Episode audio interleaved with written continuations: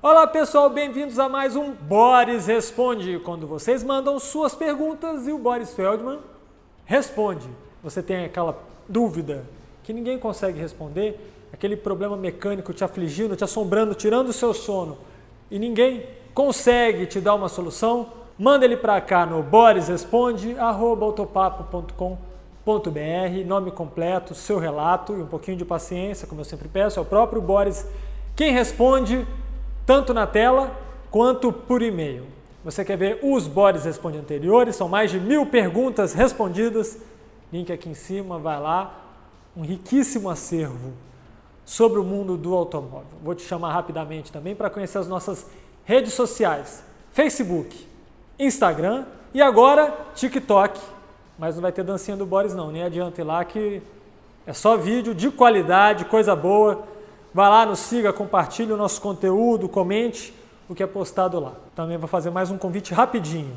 Se você curte o Boris Responde, os vídeos aqui do Autopapo, se inscreve aqui no nosso canal, clica nesse sininho para ser avisado toda vez que tiver um conteúdo novo postado por aqui. É muito importante para nós esse seu apoio.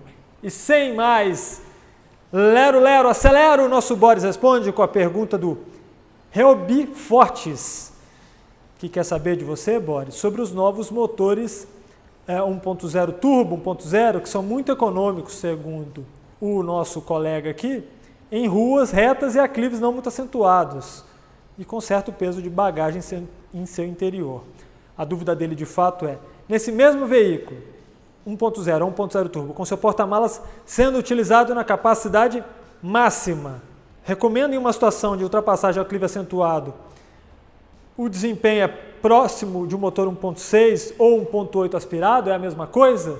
E aí, Boris, bem-vindo. Sejam todas muito bem-vindas, sejam todos muito bem-vindos ao nosso Boris Responde. Obrigado, Felipe, nosso copiloto aí, porta-voz dos nossos seguidores aí nas perguntas. Obrigado, Charlinho, piloto de áudio e vídeo. Obrigado a todos vocês que estão conosco e principalmente aqueles que mandaram perguntas, né? Porque sem a pergunta não tem resposta e sem resposta não tem Boris Responde. Vamos começar com o Helb.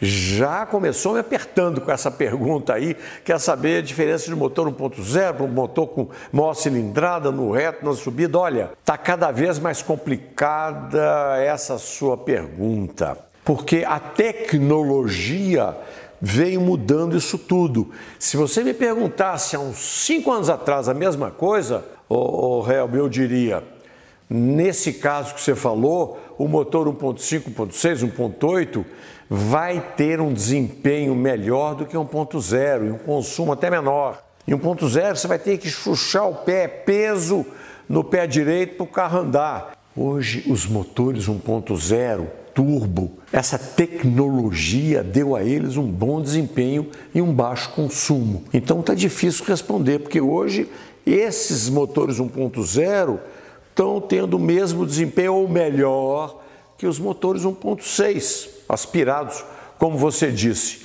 De modo que depende do motor, do aclive, do peso, peso do seu pé, peso do carro, tudo aí vai influenciar, né? Ô Boris, o Cleiton Barbosa tá achando que caiu numa picaretagem de concessionária. Ele foi fazer a revisão de 10 mil quilômetros do T-Cross dele, foi acompanhando o serviço e notou que o mecânico completou o líquido de arrefecimento com água de torneira. Ele falou que foi uma quantidade pequena, mas ele questionou se era o procedimento correto. O mecânico respondeu que sim, que o líquido de arrefecimento original neutralizaria as possíveis impurezas da água de torneira. O Cleiton quer saber se faz sentido essa afirmação. E aí, Boris, esclarece a vida aqui, a dúvida do Cleiton Barbosa.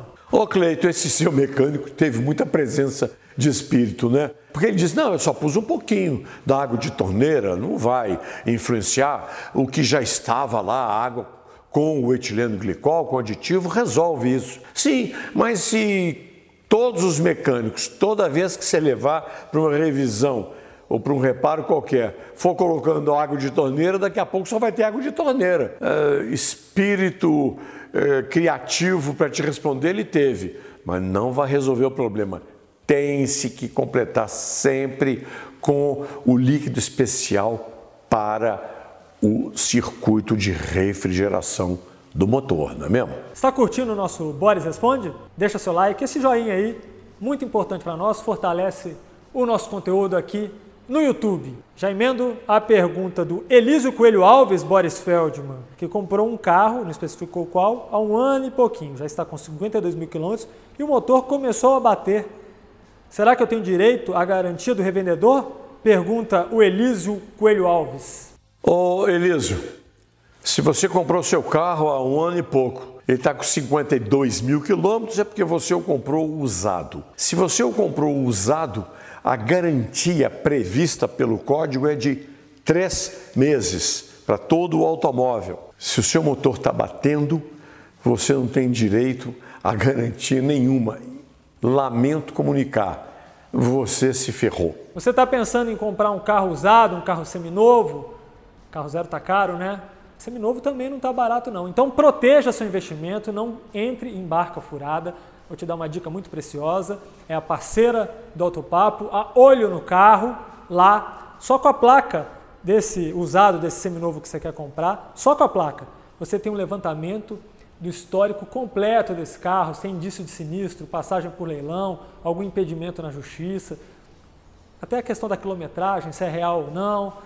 Vá lá, olho no carro, e você que está nos acompanhando aqui, vou te dar um presentão, um desconto de 25%, um cupom limitado. O link está lá na descrição do vídeo, você clicar já vai direto.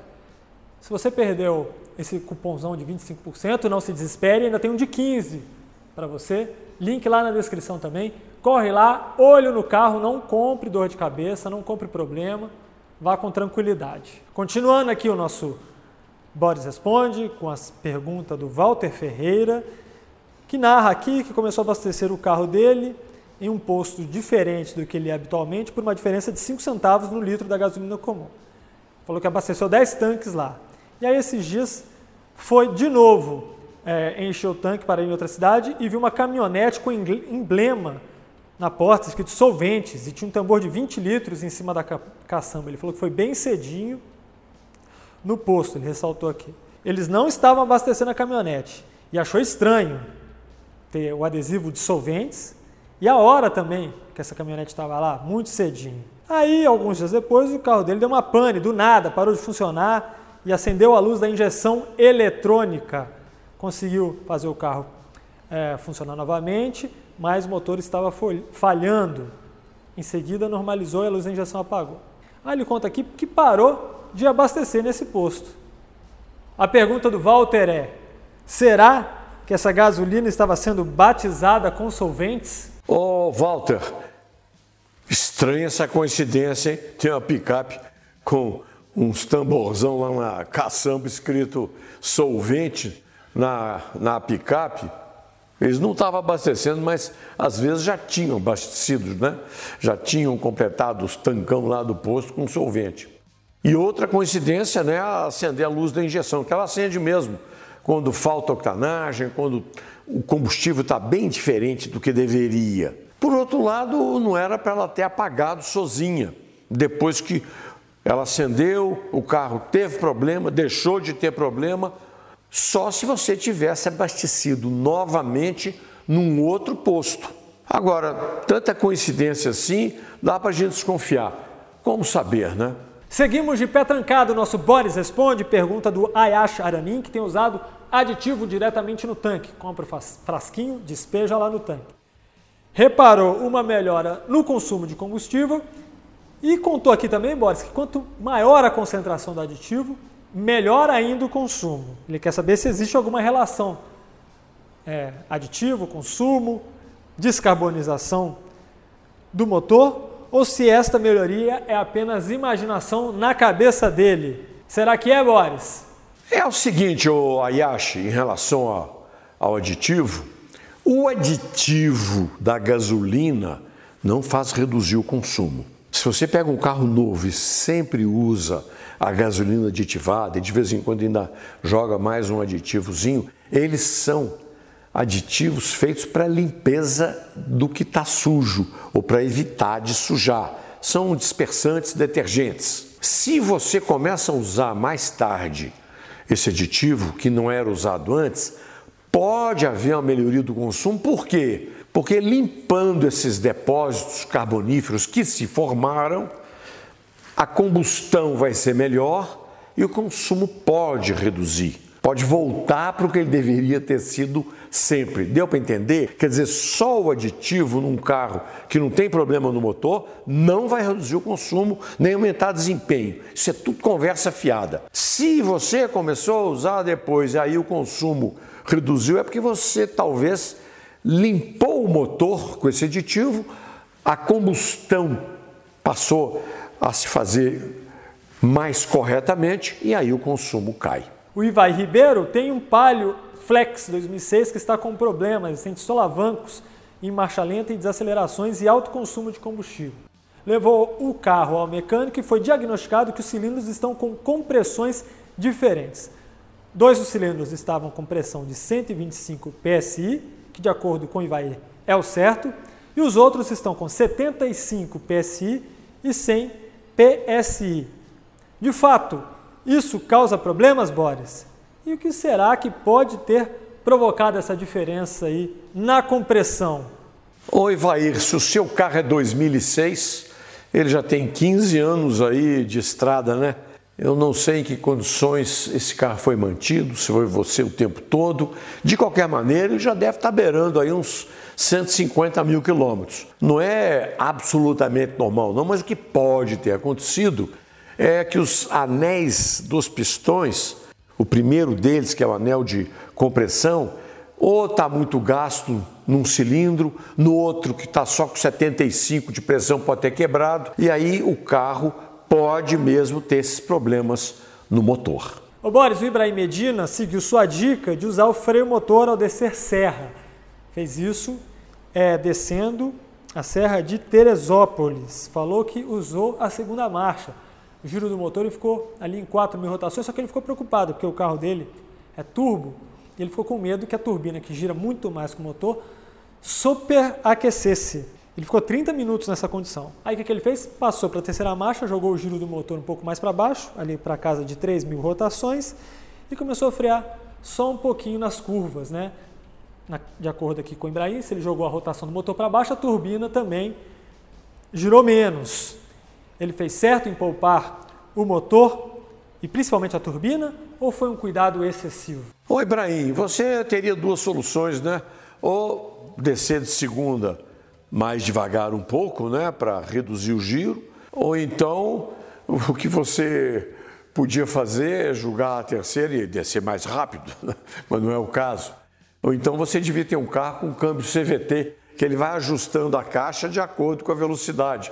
Então o CVT tem um, uma outra marcha entre a segunda e a terceira, que o seu carro não tem. Agora, na minha opinião, foi excesso de zelo. Porque a 4 mil rotações você não estava na faixa máxima de rotações, né? A faixa vermelha começa lá para cima no seu carro. Então, excesso de zelo, não custa nada, né? Se deu para você descer de terceira usando só um pouquinho de freio, você realmente poupou eh, o seu motor e esse excesso de zelo se justifica.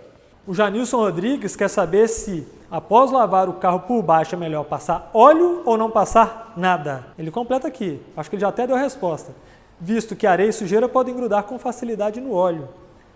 E aí, seu Feldman? Ô, Janilson, é isso mesmo que você disse. Lavou o carro por debaixo, nada de passar graxa, óleo, nada. Qualquer coisa que você passar, não só vai acontecer o que você disse, de grudar sujeira, como também esse óleo ou essa graxa eles podem danificar as borrachinhas dos retentores que estão lá embaixo do carro, tá? Então, lave bem lavado, com uma água morna ou com um shampoo neutro, qualquer coisa, mas não passe nada depois. O Ricardo Galvão tem uma Kombi Flex 2011, ele adora o carro por vários motivos, mas para ele a suspensão e a direção deixam a desejar. Aí ele ficou vendo uns vídeos sobre reparos que podem ser feitos em casa. E ele viu um que colocaram a direção elétrica do i30 da Hyundai em uma Kombi. Ele relata aqui, Boris, como é feito. Eles cortam literalmente a barra de direção uns 15 a 30 centímetros acima da soalha e conectam a elétrica do i30. Tudo muito simples, entre aspas, aqui frisou o Ricardo Galvão. Ele quer saber o que, é que você acha dessa suposta simplicidade, Boris. Ô Ricardo, instalar uma direção elétrica, né? uma assistência elétrica à direção original, não, não tem grande mistério. Se fosse uma hidráulica, ia ser complicadíssimo. A elétrica não tem problema nenhum ser adaptado Hyundai 30 ou de outro carro qualquer. É um motorzinho elétrico que é, auxilia, né? reduz o esforço do motorista no volante. Mas o Charles aqui, nosso assistente de áudio e vídeo, resolveu virar consultor mecânico e deu outro palpite. Não se esqueça que Kombi tem um desgaste muito grande no setor. Quer dizer, você põe direção elétrica, o setor está cheio de folga, não sei se uma coisa vai combinar. Nossa, que trocadilho, hein? É, uma coisa com a outra na sua Kombi. Ok, faça com cuidado, porque você está brincando com direção, hein? Olha lá, hein? O Fábio Murilo tem um Peugeot 307 e está preocupado aqui, lamentando, Boris, e quer saber por que o valor de revenda é tão baixo em relação às outras marcas. Ele fala que o carro é completo de tudo e muito confortável. Pois é, Fábio, tem umas determinadas marcas que sofrem de uma imagem muito ruim. Aqui no Brasil, a, a, Peugeot é uma delas.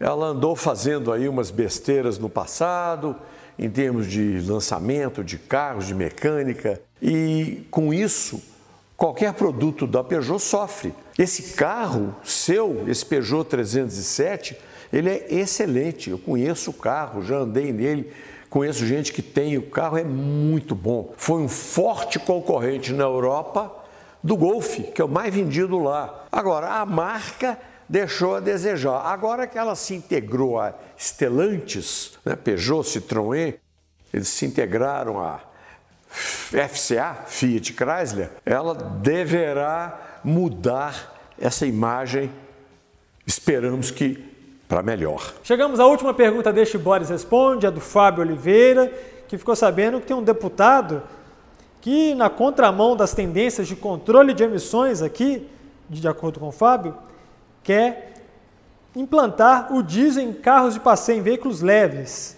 Ele quer saber, Boris, o que você acha do biodiesel? Será que é uma outra tendência, além do etanol e elétricos? É termos um veículo biodiesel, 100% biodiesel de alta qualidade veículos totalmente projetados para tal? Olha, Fábio, esse deputado Kim Kataguiri, que sugeriu a volta do diesel nos automóveis, está com a cabeça no mundo da lua.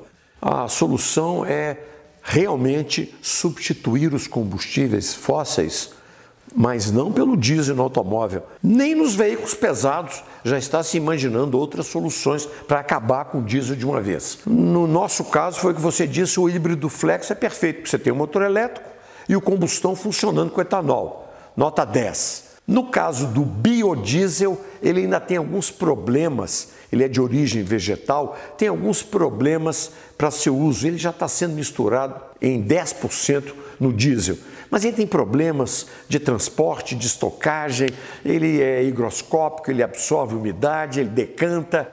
Ainda não funciona muito bem acima desses 10%. A boa solução é o HVO, é o óleo vegetal produzido na refinaria com base no hidrogênio. Esse sim, ele tem a mesma molécula que o diesel, então ele pode ser usado 100% nesses motores. É isso aí, pessoal. Essas foram as perguntas deste Boris Responde. Se você tem uma que não foi respondida, e-mail na tela borisresponde@autopapo.com.br. Você curte aqui os nossos vídeos, se inscreva no canal, acione o sininho para ser avisado toda vez que tiver um conteúdo novo por aqui. Deixa seu like, seu joia. Tudo isso fortalece a gente aqui, nos permite levar ainda mais conteúdo legal para vocês. Vou te chamar também para se inscrever nas nossas redes sociais: Facebook, Instagram e TikTok, todos na tela. E fazer um convite muito especial para você, se não conhece ainda, ir lá no autopapo.com.br um dos maiores portais de automóveis do Brasil, um conteúdo muito legal sobre carros, caminhões, motos, dicas de manutenção, dicas de legislação, lançamentos, avaliações, notícias internacionais, curiosidades, muito conteúdo legal, autopapo.com.br. Muito obrigado ao André Almeida, meu operador de câmera, editor, e diretor. Obrigado a vocês, obrigado a você, Boris Feldman. Se vocês gostaram desse Boris Responde, repitam a dose. Toda semana nós estamos aqui às quintas-feiras no YouTube, no Instagram, Facebook, no portal autopapo.com.br. Vocês estão assistindo pelo YouTube? Assina, cutuca o sininho para ser notificado dos nossos próximos vídeos. Não só na quinta, como duas vezes tem vídeo novo diariamente no Alto Papo. Obrigado, até a próxima. Gostou das respostas? Assine nosso canal, cutuque o sininho e veja também a playlist com todos os episódios do Boris Responde que preparamos para você.